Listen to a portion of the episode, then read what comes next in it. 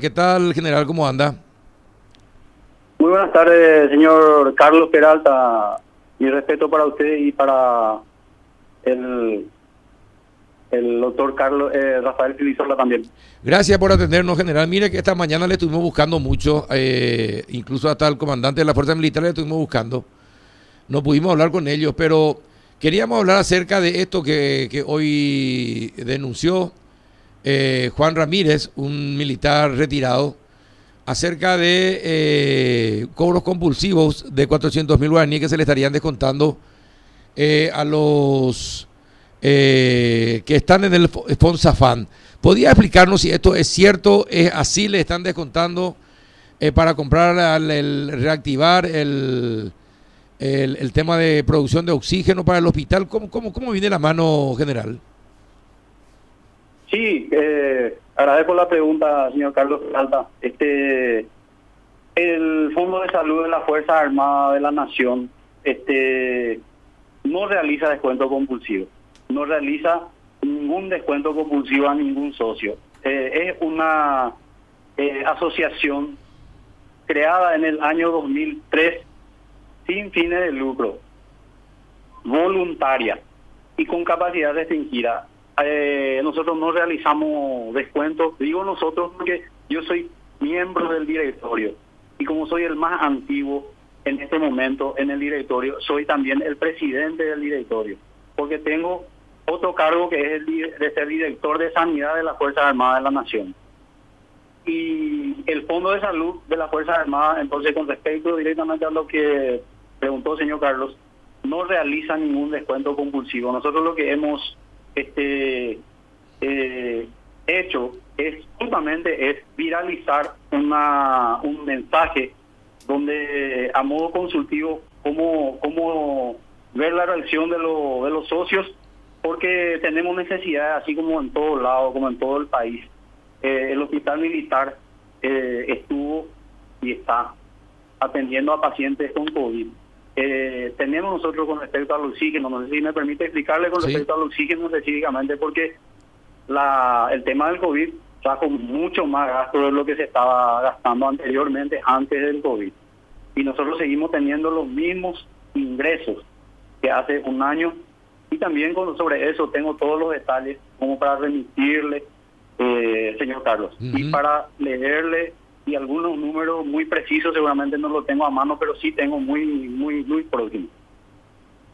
Ajá, bueno, em, me parece bien que se aclare, porque si hay una denuncia como esta, lo correcto es que rápidamente se aclare. Sé que eh, estuvieron buscándonos, pero nosotros ya habíamos terminado el programa, no pudieron entrar en el siguiente. Eh, así que le agradezco el contacto. Pero ¿de dónde viene? ¿Salió una orden eh, en ese sentido de un descuento de 50 mil guaraníes por, por ocho meses a todos los integrantes de, de este grupo?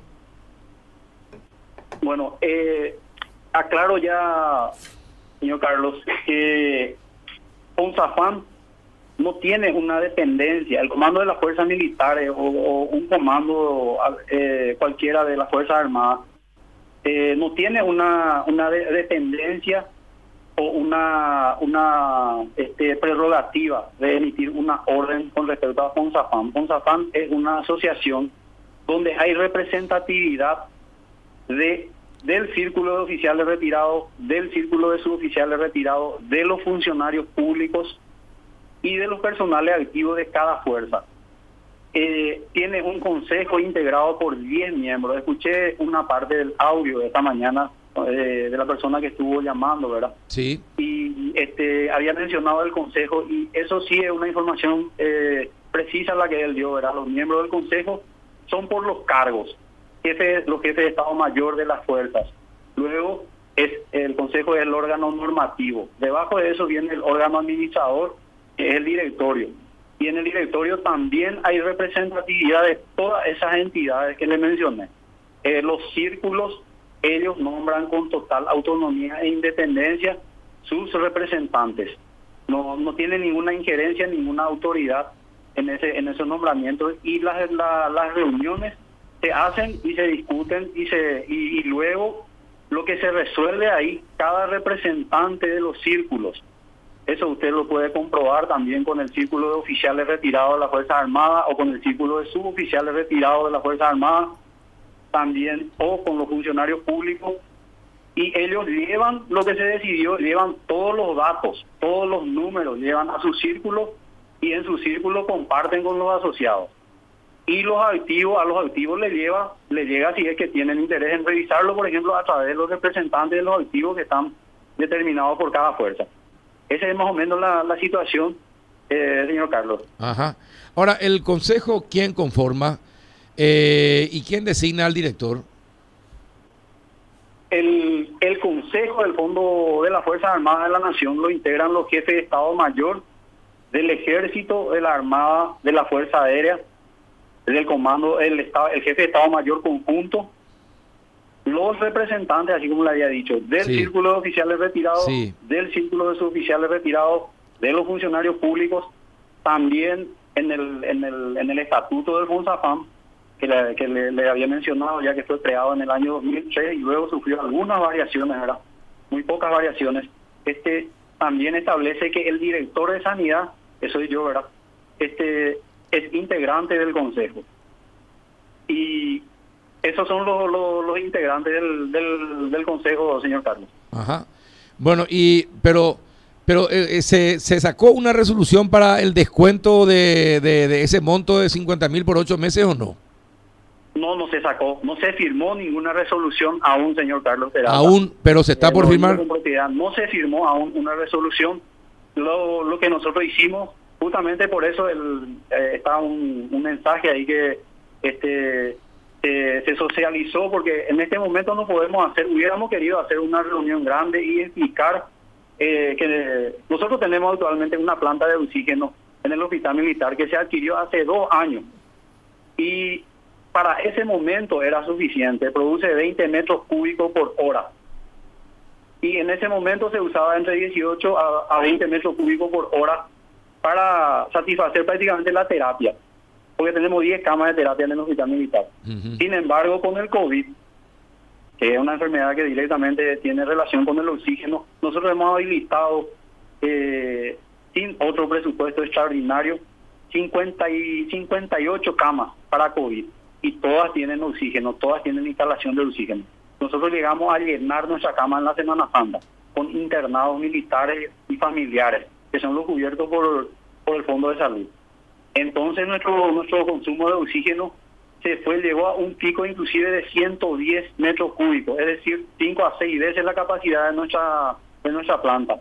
¿Y cómo solucionamos eso? Si tuvimos que pedir un tanque acomodado a la empresa Gas Metal, yo le digo los nombres inclusive, este y pagamos, eso se paga y tiene un alto costo, aparte de que el oxígeno en este momento es una sí, un bien preciado. Un bien estratégico porque puede tener problemas en cualquier momento y eso significa el fallecimiento de, de, personas que están internadas. Sí, sí, así mismo. Eh, Rafa, una, Rafa, una consulta. Sí, muchas gracias, general, por su tiempo. Eh, a ver, ¿el, el fondo es eh, está creado por ley o es una persona de derecho privado? Buenas tardes, doctor. ¿Qué tal? ¿Cómo está, es general? Eh, es de, derecho privado. Estoy también con los asesores jurídicos acá que le llamé. Ya. Eh, es una asociación sin fines de lucro, capacidad restringida, administradora de fondos aportados por el personal de la Fuerza Armada. Eh, en ese año 2003, doctor, el presupuesto de la de, del hospital militar tuvo un recorte bastante importante. Yo me remito, yo estoy desde octubre ocupando este cargo, hace, está por ser seis meses de que ocupo este cargo, pero me remito a lo que fue la creación de este, este fondo, fue a consecuencia del recorte que tuvo el, en ese año el presupuesto del hospital militar. Y eh, entonces se resolvió crear este fondo como un apoyo. Y en este fondo actualmente cada personal activo tiene una, una un aporte del Estado de 200 mil guaraníes, 212 mil guaraníes. Y la diferencia es lo que él pone en su bolsillo. Ese es el caso del activo. Ya. 307 mil es la cuota. Ahora, el retirado sí pone totalmente el 307 mil. Ya. Pero Entonces- cuando me permite, si necesitan los números también les, tengo, les voy a decir porque tengo la cantidad de socios, pero no todos los socios del Fonsafán pagan 307 mil. Por ejemplo, Claro. los cadetes pagan solamente 60 mil. Entonces no, no podemos multiplicar directamente, como hizo el señor, la cantidad de socios por la cantidad de 307 mil, porque hay personas que pagan 60 mil guaraníes y eso está en el estatuto. Aparte de, de la falta de, de- de verdad en cuanto a sus números con respecto a los socios. Claro, los socios, los, so- los socios participan eh, de las decisiones a través de sus círculos, de los círculos a los cuales pertenecen. Exactamente, doctor. Así mismo. Eh, ya el estatuto establece eso, ¿verdad? Ellos participan de las decisiones a través de sus círculos, sus representantes que luego les retornan las informaciones. Así mismo. Ahora, de, de todas maneras, la participación en el fondo es en cierta manera automática, es decir, por ser miembro de, por, por, por ser ya sea retirado o activo eh, de las Fuerzas Armadas, eh, ya entran automáticamente y se benefician también automáticamente eh, de los servicios del hospital. Eh, no, no, eh, como, como socio necesi- necesita este inscribirse como socio y por supuesto cumplir el aporte a partir de ser aprobado por el directorio su inclusión, ¿verdad? Que siempre se aprueba a los personales que solicitan y, Claro. y luego comienza ya a abonar la cuota. Ese es como socio. Ahora como miembro del consejo, por ejemplo, el consejo tiene una diferencia con el, con el, eh, con el directorio, ¿verdad? El consejo del órgano normativo es superior y lo integran los jefes de Estado Mayor, así como había mencionado ya. Es decir, los nombres van cambiando porque se nombra un jefe de Estado Mayor de la Fuerza Aérea y ese automáticamente integra el Consejo de FONSAFAM. A ver, pero y si, el más un, antiguo del grupo es el presidente. si, si un, si un oficial o suboficial, por ejemplo, no quiere ser parte del fondo, quiere, por ejemplo, tener un seguro privado, él, él puede no inscribirse. Tiene la total libertad de no inscribirse en el, en el Fondo de Salud de las Fuerzas Armadas. Ya, perfecto. Muchas gracias. Bueno, general. eh, entonces, es fal- eh, eh, dígame, ¿es falsa la denuncia entonces realizada, general?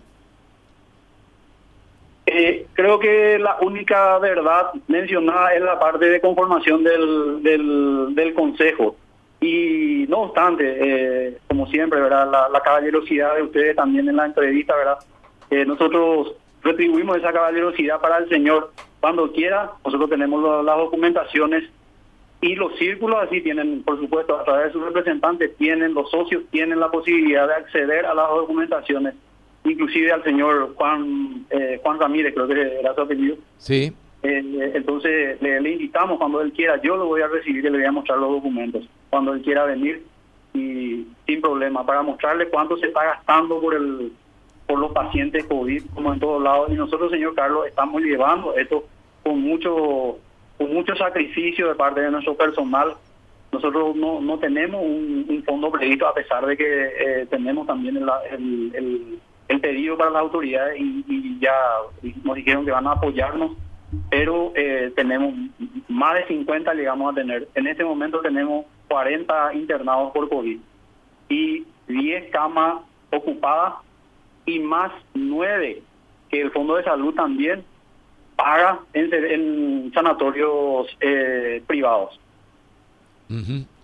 Bien. Eh, ¿Alguna otra consulta, Rafa? No, el- eh, la consulta nomás es si eventualmente no consiguen recursos públicos para paliar este déficit, eh, lógicamente van a tener que someter a consideración de los asociados eh, ese aporte extraordinario que estaban sondeando. Y sí, que estaba a punto, por lo que nos dijo el general, es que todavía no se firmó, pero que Claro. por, lo, por lo visto se analizó, ¿verdad, general? Se analizó esa posibilidad porque el, eh, la planta de oxígeno no es una, una cosa que va, va- va- vamos a tener rápido.